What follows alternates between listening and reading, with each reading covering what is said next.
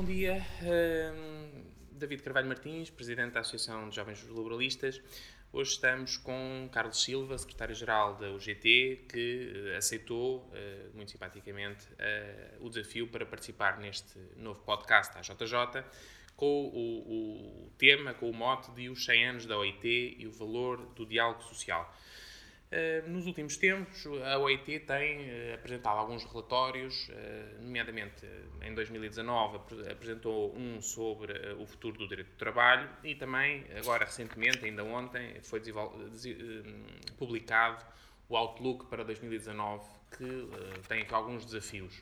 Designadamente, os desafios que estamos a falar são muitos deles conhecidos, como os avanços tecnológicos, o advento da inteligência artificial, a automação, os robôs, uh, os problemas da transição entre empregos, o desemprego, desemprego prolongado, o trabalho em plataformas.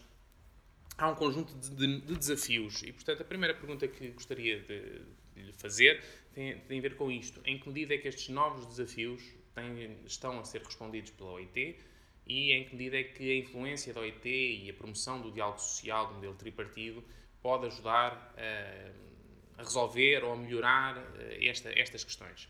Antes de mais, muito bom dia, bem-vindo à sede da UGT para esta nossa conversa. Naturalmente que os 100 anos da OIT são um marco importante para a própria OIT, para as Nações Unidas e para todos aqueles que se revêem no diálogo social de forma tripartida. Naturalmente que a UGT se sente enquadrada nesse espírito eh, de negociar e dialogar com governos, com entidades empregadoras e entre nós próprios. E o facto da OIT ter suscitado para a comemoração do seu centenário a discussão ou uma reflexão sobre o futuro do trabalho é, antes de mais, uma tentativa de antecipação daquilo que muitos especulam, aguardam, quer do ponto de vista académico, quer de investigação científica, mas também muito do ponto de vista pragmático no terreno, uh, o que é que poderá acontecer com estas novas tecnologias e com a, adoção na área do trabalho e na área da empregabilidade sobre, eh, enfim, a inovação, inovação tecnológica, a automação, como disse, a inteligência artificial, que se tem falado muito. Eh, e a perspectiva que nós temos, ou pelo menos a antecipação das perspectivas, é de que, primeiro, haverá uma enorme condicionante na criação de emprego.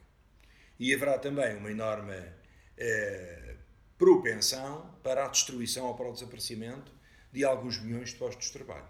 Bem, como é que se antecipa uma coisa dessas? Eu acho que normalmente os humanos têm alguma dificuldade em antecipar coisas que efetivamente ainda não aconteceram. Mas o facto de a OIT ter querido suscitar esta discussão, esta reflexão, no seio da conferência deste ano 2019, terá lugar em Geneve, no próximo mês de junho, e o facto também ao longo dos últimos meses, já durante o ano 2018 e também por entrada de 2019, ter apresentado aos seus, enfim, aos diversos governos e também a todos aqueles que são os participantes habituais nas sessões habituais da conferência, esta discussão é para refletir em conjunto, para partilhar experiências, que são poucas ou nenhumas, acima de tudo também para permitir que os investigadores, os cientistas sociais, possam dar, digamos, os seus aportes e, quando acontecer uma alteração profunda no mercado de trabalho a nível mundial, não haja efetivamente uma surpresa. Porque o facto de se refletir não significa que se resolvam. O problema é continuamos a refletir e colocando muitas perguntas. E, portanto, essa é a grande questão que afeta nomeadamente os sindicatos, eu só posso falar pela parte do movimento sindical, é uma discussão que temos feito no Comitê Económico e Social Europeu, que temos desenvolvido na Confederação Europeia de Sindicatos e que pouco temos refletido entre nós em Portugal, porque, enfim, Portugal é sempre um repositório mais tardio daquilo que são os laboratórios sociais ao nível eh, mundial. E, de alguma forma, preocupa-nos. Preocupa-nos, por exemplo, saber que o setor bancário foi um dos mais evoluídos do ponto de vista tecnológico o setor bancário em Portugal, na Europa e nos Estados Unidos. E a primeira informação que nos foi dada há cerca de 4, 5 anos atrás, até pela Associação Portuguesa de Bancos, é que há um estudo que a APB levantou, uh, aliás, elaborou e fez o levantamento, de uma expectativa de perda de cerca de 10% do total de postos de trabalho no setor financeiro nos Estados Unidos da América. Perguntar-se-á, mas uh, já se perderam esses postos? Ainda não. A verdade é que podemos estar a caminho de com as reestruturações, com a necessidade das empresas se prepararem para o futuro e, sobretudo, em termos daquilo que se discute hoje muito, no, no, enfim, nas relações laborais, que é a questão da competitividade. A competitividade ajuda ou não ajuda a resolver os problemas? As empresas, através da inovação, têm ou não têm condições de melhorar os empregos dos seus trabalhadores. Olhemos para o caso português e vejamos, ao nível de, por exemplo, de instrução que temos os nossos empresários, uma coisa é evoluir, outra coisa é discutir no cerne, o cerne da questão. E nós, efetivamente, julgo que ainda ninguém, ninguém está verdadeiramente preparado para afrontar o que aí vem, porque normalmente estas questões são mais reativas do que proativas.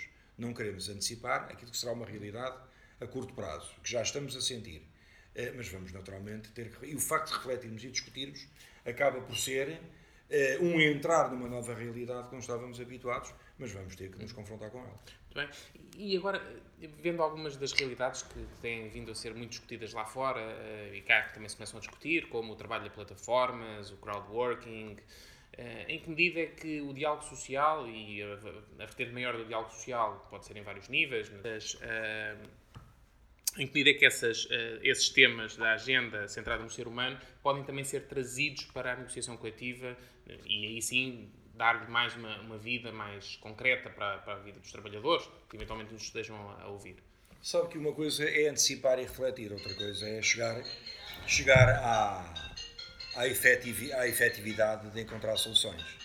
E nós não estamos ainda no tempo de encontrar soluções, mas estamos a discutir. Estamos a discutir, por exemplo, ao nível sindical, como é que os sindicatos vão reagir com um, eh, o trabalho em plataformas.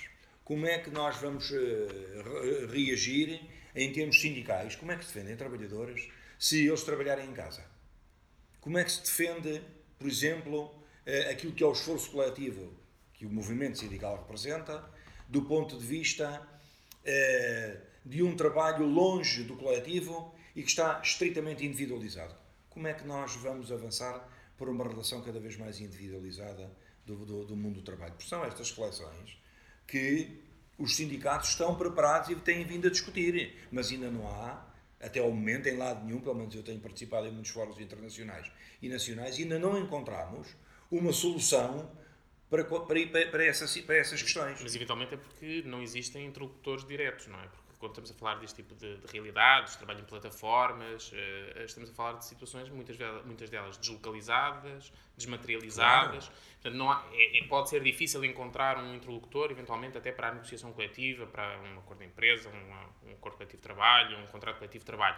Mas, por exemplo, em Portugal, uh, não faria sentido, não estariam aqui preenchidos, por exemplo, os requisitos para, eventualmente, suscitar a discussão de uma portaria de condições mínimas para, para os trabalhadores em plataformas ou para os trabalhadores em, em crowdworking? Eu acho que nós ainda estamos um bocadinho cedo em relação a essa matéria. Se me disser que, por exemplo, os juros laboralistas são gente jovem, é evidente que a gente jovem tem uma necessidade de arguir e de discutir e de antecipar muito mais rapidamente o, futuro, o seu futuro, porque é do seu futuro que se está a tratar. É estar neste momento a discutir essa matéria com uma geração mais avançada que está à frente do movimento sindical que está à frente do movimento empresarial, num país onde existe uma alta, um alto índice de micro e pequenas empresas, onde uma grande parte destas micro e pequenas empresas são de índice familiar, compreenderá que parece que estamos a discutir uma matéria de, de, de ficção científica. Ora, antecipar uma situação que, sem se sentir no plano da realidade e do dia a dia, compreenderá que é difícil. Portanto, temos que encontrar os interlocutores. Onde é que eles estão?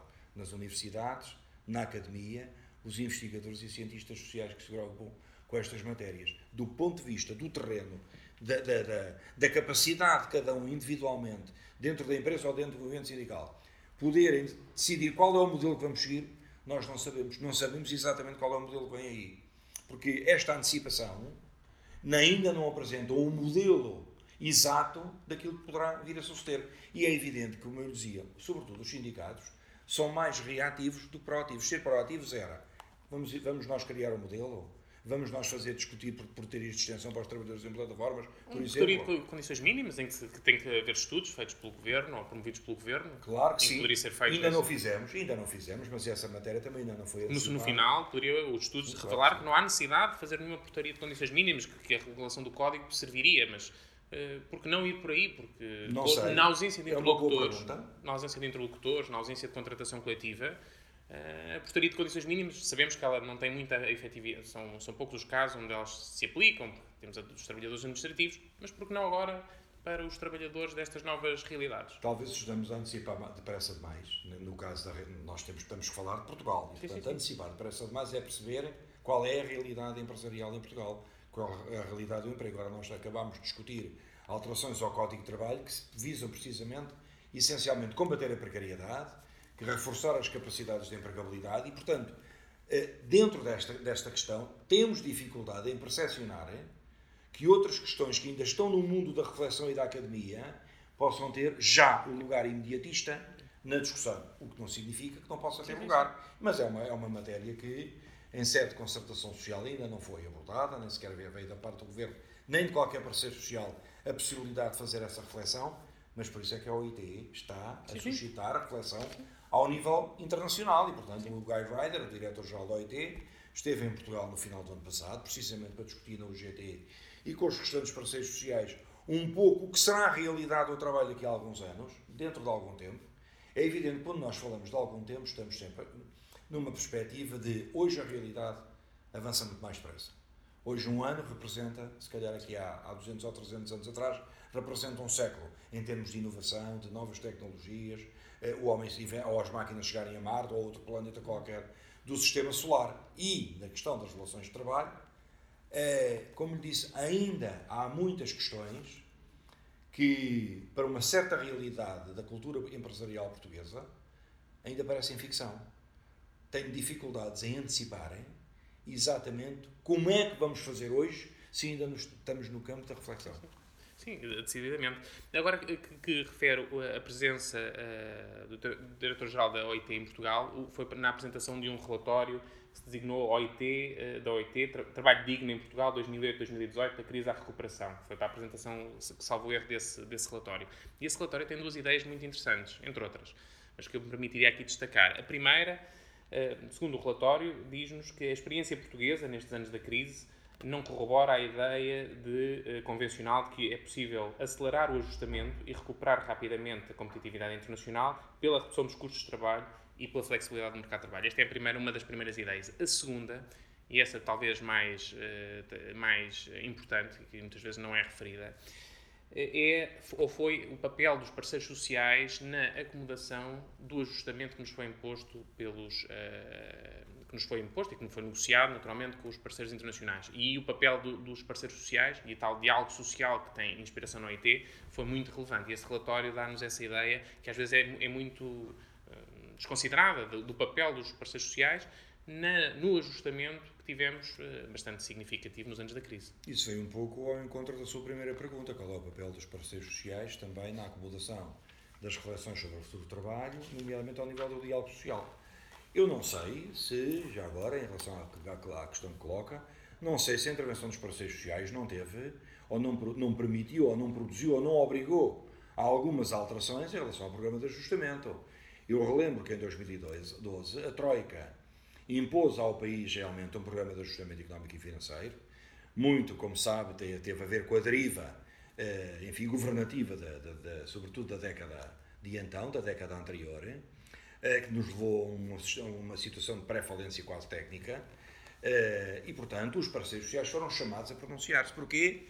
Porque era fundamental a sua intervenção, por um lado, para tentar amenizar os efeitos do programa de ajustamento, e, por outro lado, a tentar negociar algumas questões. Foi uma negociação por parte da UGT, em particular da UGT, porque nós conseguimos atingir compromissos que assinámos em fevereiro de 2012 um acordo de concertação social. Foi um acordo de concertação social histórico porque feito num momento de crise, de grandes implicações económicas e financeiras externas, de compromissos com a FMI, com a Comissão Europeia e com o Banco Central Europeu. E esse papel do diálogo social foi, portanto, Portugal.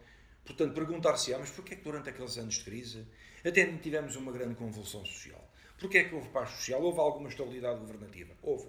Havia um governo de maioria absoluta, mas não se sentiu nas ruas uma efervescência, por exemplo, como acontece agora. Porque o país acabou por assimilar, eu julgo que a maior parte das pessoas assimilou eh, também por via da comunicação social, por via das intervenções políticas, que o país estava numa situação insustentável e que, portanto, tínhamos que fazer sacrifícios. Foi aquele, aquele, aquele discurso que, que, que passou em Portugal. Agora, a OIT o que é que vem dizer? Que houve matérias de ajustamento, foram muito mais para além do que deviam, Não é preciso esmagar os povos para se, fazerem, para se cumprirem planos orçamentais e económicos. E, portanto, a intervenção dos parceiros sociais mitigou o sacrifício que era muito mais dramático muito, e muito mais aprofundado que se estimava. Inicialmente eram 200 medidas de Troika, foram implementadas 100 e dessas 100, muitas delas foi por intervenção dos parceiros sociais, entre os quais o GT. Não há, não há só o GT, somos seis parceiros sociais, mas da parte do movimento sindical foi a única que assinou o compromisso, porque sabia que era fundamental. Portanto, uma virtude do diálogo social foi exatamente esta. Os parceiros sociais intervieram e, de alguma forma, de forma tripartida, conseguiram com o governo e com os empregadores, estou a falar só da UGT, conseguimos criar um ambiente propício, por um lado, perceber que, tinha, que havia um sacrifício em curso do país. Infelizmente, naturalmente, uma das partes tripartidas foi o governo, entendeu em determinado momento que tinha que ir ainda mais além da Troika. E, portanto, nesse sentido, os parceiros sociais há coisas que não conseguem atingir. Costuma-se dizer que o céu é o limite. Nós fizemos o nosso papel e nós fizemos um grande papel. E há, naturalmente, na sociedade portuguesa, eu não digo uma desvalorização, mas não é dada a devida valorização à intervenção dos parceiros sociais, precisamente na mitigação da crise de 2008-2015. E esse, e, esse, e esse papel está bem salientado neste, neste relatório que, que referimos. Ainda sobre o papel da OIT, há, há aqui uma outra matéria que, que, está na ordem do dia, para além da questão do trabalho em plataformas, que é, e, e estamos no, no, ano em que estamos, e na, na época em que estamos, mas que continua a estar na ordem do dia, que é o papel da mulher no mercado de trabalho. O papel da mulher no mercado de trabalho está muito discutido, uh, os, os, problemas estão identificados, continuam, continuam a existir, de acordo com os relatórios da OIT, diferenças salariais, diferenças de tratamento que continuam a existir. Há, há, aqui uma outra questão, para além dessa, que eu gostava de, de obter a sua, a sua opinião, que é também qual é o papel da mulher, nomeadamente na negociação coletiva por exemplo, na intervenção, eh, na participação nas mesas de negociação. Existe uma preocupação dos sindicatos, ou pelo menos uma preocupação dos sindicatos para poderem incluir, uma, já que temos regras de paridade agora nas empresas, também uma regra de paridade ou de proximidade de paridade nas mesas de negociação eh, de, com convenções coletivas de trabalho em que permitam ou que incentivem a participação das mulheres nessa, nesse, nesse âmbito, ou entenderia que não seria sequer necessário ir por aí, porque bastaria aplicar o regime geral e, as, e a proibição da discriminação geral. Portanto, não fazia sentido sequer ter essa representatividade na mesa das negociações. Bem, a pergunta como faz e da forma como a faz uh, depreende que não há mulheres.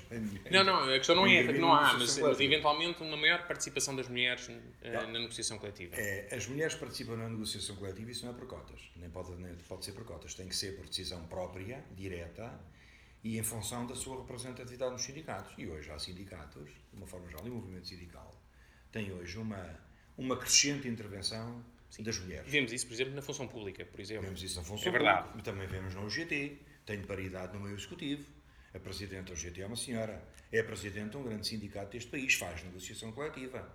É no sindicato de professores. Portanto, quando falamos, por exemplo, de uma classe que neste momento está com uma enorme conflitualidade social por, por, por incumprimento de expectativas foram criadas pelo atual governo, esta Presidente está na negociação coletiva, está na mesa de negociações.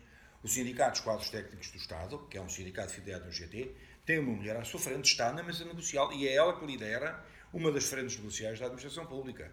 As outras duas é da Frente Comum é uma mulher e da FESAP é um é homem. No setor bancário, uma das presidentes é uma mulher, está na negociação coletiva, discutiu ao longo dos últimos dois anos, desde que assumiu a presidência dos sindicatos bancários do Centro, que é afiliado no GT, assumiu um papel central na negociação do acordo que foi agora arrancado em dezembro sobre a revisão da tabela salarial no setor, e a Helena Carvalheiro esteve em todas. Temos a Comissão de Mulheres na UGT, com, só com mulheres, onde a Lina Lopes e as outras restantes colegas participam com regularidade, por exemplo, em audiências no Parlamento, no sentido de serem auscultadas as posições do UGT em relação a determinadas matérias que têm a ver a conciliação da vida familiar com a vida profissional, a ascensão das mulheres a cargos de topo e desfia, a melhoria das condições salariais e, como sabe, também houve um estudo que foi publicado, se não estou em erro, em 2017, que, enfim, é daqueles estudos que se publicam de vez em quando, tem algum impacto, porque só daqui a 160 anos é que as mulheres, digamos, atingirão, digamos, um patamar uh, idêntico aos homens. Não sei qual é a origem do estudo, sei que teve impacto na discussão mediática, mas a verdade é que uh, há coisas que não são feitas ou que não podem ser só feitas com a interação dos sindicatos. Eu relembro que aqui na comemoração dos 40 anos do UGT, tivemos cá o Sr. Presidente da República, ele, na intervenção que fez, fez um apelo ao movimento sindical que a UGT representa, para a renovação dos seus quadros e para uma maior participação das mulheres. Elas são fundamentais. Porque uma grande parte do tecido empresarial português, sobretudo mão de obra intensiva, é ocupado por mulheres. E quando lado a lado está uma mulher e um homem, ela ganha normalmente eh, mais de 60% acima do salário da mulher. E isso naturalmente não é justo. O que é que é preciso aqui? Políticas públicas que determinem que não pode haver desigualdade de tratamento na área salarial. E isso cabe aos governos. Mas também cabe aos sindicatos proporem precisamente o combate a esta discriminação e a esta desigualdade. É uma desigualdade que existe na sociedade portuguesa, mas que existe nas sociedades europeias também. Sim, sim. Não é, há... uma questão tipicamente portuguesa. Exatamente, é uma questão com, com muito peso internacional. E, aliás, eu lembro que o Primeiro-Ministro, no ano passado, em junho, no Congresso do PS, disse que um dos objetivos do Governo, na sua fase final de mandato, era precisamente permitir uma reflexão, lá vamos nós refletir, é preciso é que depois venham coisas práticas, que determinem que depois do pensamento se passa à prática. E uma das questões é precisamente a conciliação da vida familiar com a vida profissional. As mulheres continuam a ter cuidado dos filhos, temos as questões da parentalidade, temos a possibilidade do homem ocupar a mesma, eh, ou ter a mesma cátedra do ponto, do ponto de vista dos tempos de, de, de, de, enfim, tratamento das crianças, do acompanhamento, mas há coisas que não consegue fazer. A amamentação não é o homem que faz, mas há outras matérias que pode equiparar com as mulheres, mas a questão da, da desigualdade salarial tem muito impacto na vida do país, o cumprimento dos horários e a mulher continua a ser subvalorizada na, na sociedade portuguesa. E, portanto, era, era fundamental que também os parceiros sociais, temos feito, é preciso é outras medidas. E há uma medida que tem que começar a ser tomada, é discutir as questões desde pequenino na escola. Isso faz parte da educação de uma sociedade. Portanto, isso é fundamental que também os nossos, os nossos currícula eh, permitam que estas discussões venham desde a mais tenra idade para permitir precisamente que a igualdade quando se atingir um determinado patamar de idade e social, que seja um, um, um facto, e a verdade é que não é. Bem. Uh, para terminar, tenho aqui uma, uma, uma questão uh, uh, sobre o papel da OIT na Europa. nós que lidamos com matérias de direito do trabalho, vemos que grande parte do nosso direito interno é verdade que tem muita inspiração e tem resultou numa primeira fase de, adaptação de, convenções internacionais da OIT, mas atualmente está fortemente influenciado pelo direito europeu, diretivas, regulamentos, e nota-se, ou vai-se notando alguma uh, menor intervenção da OIT na Europa, uh, ou cada vez menor intervenção. Eh, será que podemos dizer que uh, o papel da OIT uh, eh, tem uma, ainda poderá ter um papel relevante no futuro na Europa ou será apenas uma mera inspiração do passado para nos recordarmos que existe uma Organização Internacional do Trabalho, mas que na Europa e nos países europeus, com o Estado Social Europeu e com o desenvolvimento que existe, não terá grande relevância nos próximos anos? Eu acho que a OIT terá sempre relevância. Aliás, ela surge no primeiro, num contexto antes das Nações Unidas em 1919, ainda era a Sociedade das Nações, como uma necessidade de, através do diálogo social entre patrões, trabalhadores e governos, eh, articular posições também conducentes ao objetivo de criação das Nações Unidas, que era a paz, não é? Depois do Tratado de Versalhes. Eh, e ao longo dos tempos, naturalmente, a Europa tem, tem naturalmente uma base de direito jurídico, como sabe, quer anglo-saxónica, quer da, enfim, da área da, da, da, da parte francesa e também uh, da, da, o direito canónico. Portanto, há um direito europeu que é forte, que, que a OIT nunca pretendeu substituir, mas pretendeu reforçar. E, acima de tudo, a OIT, é verdade, tem uma maior implementação e uma maior atuação e mais, e, e mais interventiva e profunda, eh, sobretudo ao nível dos países do terceiro mundo. É mais impactante eh, não apenas na, no domínio das qualificações, da formação dos trabalhadores, do apoio às empresas. Lembro-me, por exemplo, a uma das diretoras da, da OIT, de um dos mais importantes departamentos é Maria Helena André, que já foi aqui diretor, já foi ministra do Trabalho e foi dirigente da, da UGT, tem precisamente a necessidade de tentar equilibrar um conjunto de procedimentos na área laboral, na área do, do trabalho, ao nível do emprego, ao nível das discussões dos, do direito do trabalho, mas sobretudo em países onde efetivamente os direitos dos trabalhadores ainda estão pelas ruas da amargura. Estamos a falar da América Latina, estamos a falar da África, estamos a falar da Ásia. Se perguntar, e a Europa não precisa? A Europa vai acompanhando, porque eu julgo que a Europa, um, um dos papéis que eu tenho verificado, e atenção, isto é uma opinião pessoal, que eu tenho verificado na OIT, é a necessidade de também pegar no direito europeu, que é forte, que é robusto, que é flexível suficientemente para dar conforto uh, às democracias europeias e transpô-lo, ou tentar transpô-lo para as restantes. Este é o direito que nós temos na Europa, era fundamental. E a OIT é um grande veículo. É um veículo diplomático que também ajuda, porque é, é acima de tudo, uma organização humanitária, é, com princípios humanistas, portanto, são questões distintas, embora a etimologia da palavra seja, seja da mesma família, é, e tem um papel é, divulgador é, daquilo que são as boas práticas laborais que existem na Europa. Portanto, é um veículo exportador do bom que se passa na Europa. E, portanto, sendo criada e tendo sido criada pelos Estados Unidos, pelo, pelo, pelos países europeus que tinham grande pujança, enfim, sobretudo os vencedores da Primeira Guerra Mundial, a ideia é levar a todo o mundo o bom que nós temos. Portanto, é um pouco a Organização Internacional do Trabalho é o que faz. Quando tenta todos os anos, na sessão onde o Carlos Alves, por exemplo, costuma participar, e a Paula Bernardo e outros colegas meus da UGT, na discussão da, da, das comissões das normas da OIT, isso é para quê? É acima de tudo para tentarem impor não, mas negociar e levar outros países que estão um pouco mais, ou estão um pouco nos antípodas da democracia, ou que estão ainda longe de atingir um patamar de consolidação democrática, um conjunto de normas ao nível internacional que estribe direitos dos trabalhadores, direito das empresas e que, os, e que os governos se obrigam, se auto-obriguem a aplicar um conjunto de normas que são normas que, têm, que são impactantes na vida das pessoas.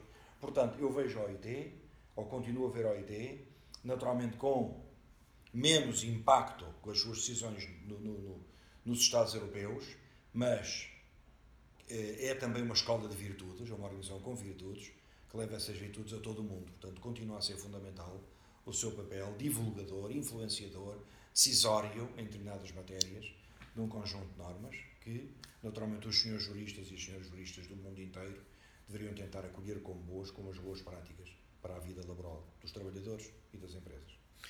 Muito obrigado por esta, por esta entrevista para um podcast da JJ. Acho que ficam aqui reflexões muito interessantes. Uh, da minha parte, uh, enquanto Presidente da Associação, uh, o meu, os nossos sinceros agradecimentos e também uma palavra de, de desafio para o futuro. A Associação estará sempre à disposição da UGT e de mais parceiros para outras iniciativas deste género ou outras em matéria laboral. Portanto, poderá sempre contar, a UGT poderá sempre contar connosco para aquilo que considerar necessário ou importante e, mais uma vez, muito obrigado por esta, por esta participação. Eu respondo agradecendo naturalmente a cortesia da vossa vinda uh, e disponíveis também para, quando entendermos, discutir e refletir sobre estas matérias, uh, certamente não deixarão de, de receber um convite para connosco integrarem painéis de discussão e de reflexão para o futuro que tem muito a ver com a vossa geração. Muito obrigado. Muito obrigado. Muito obrigado.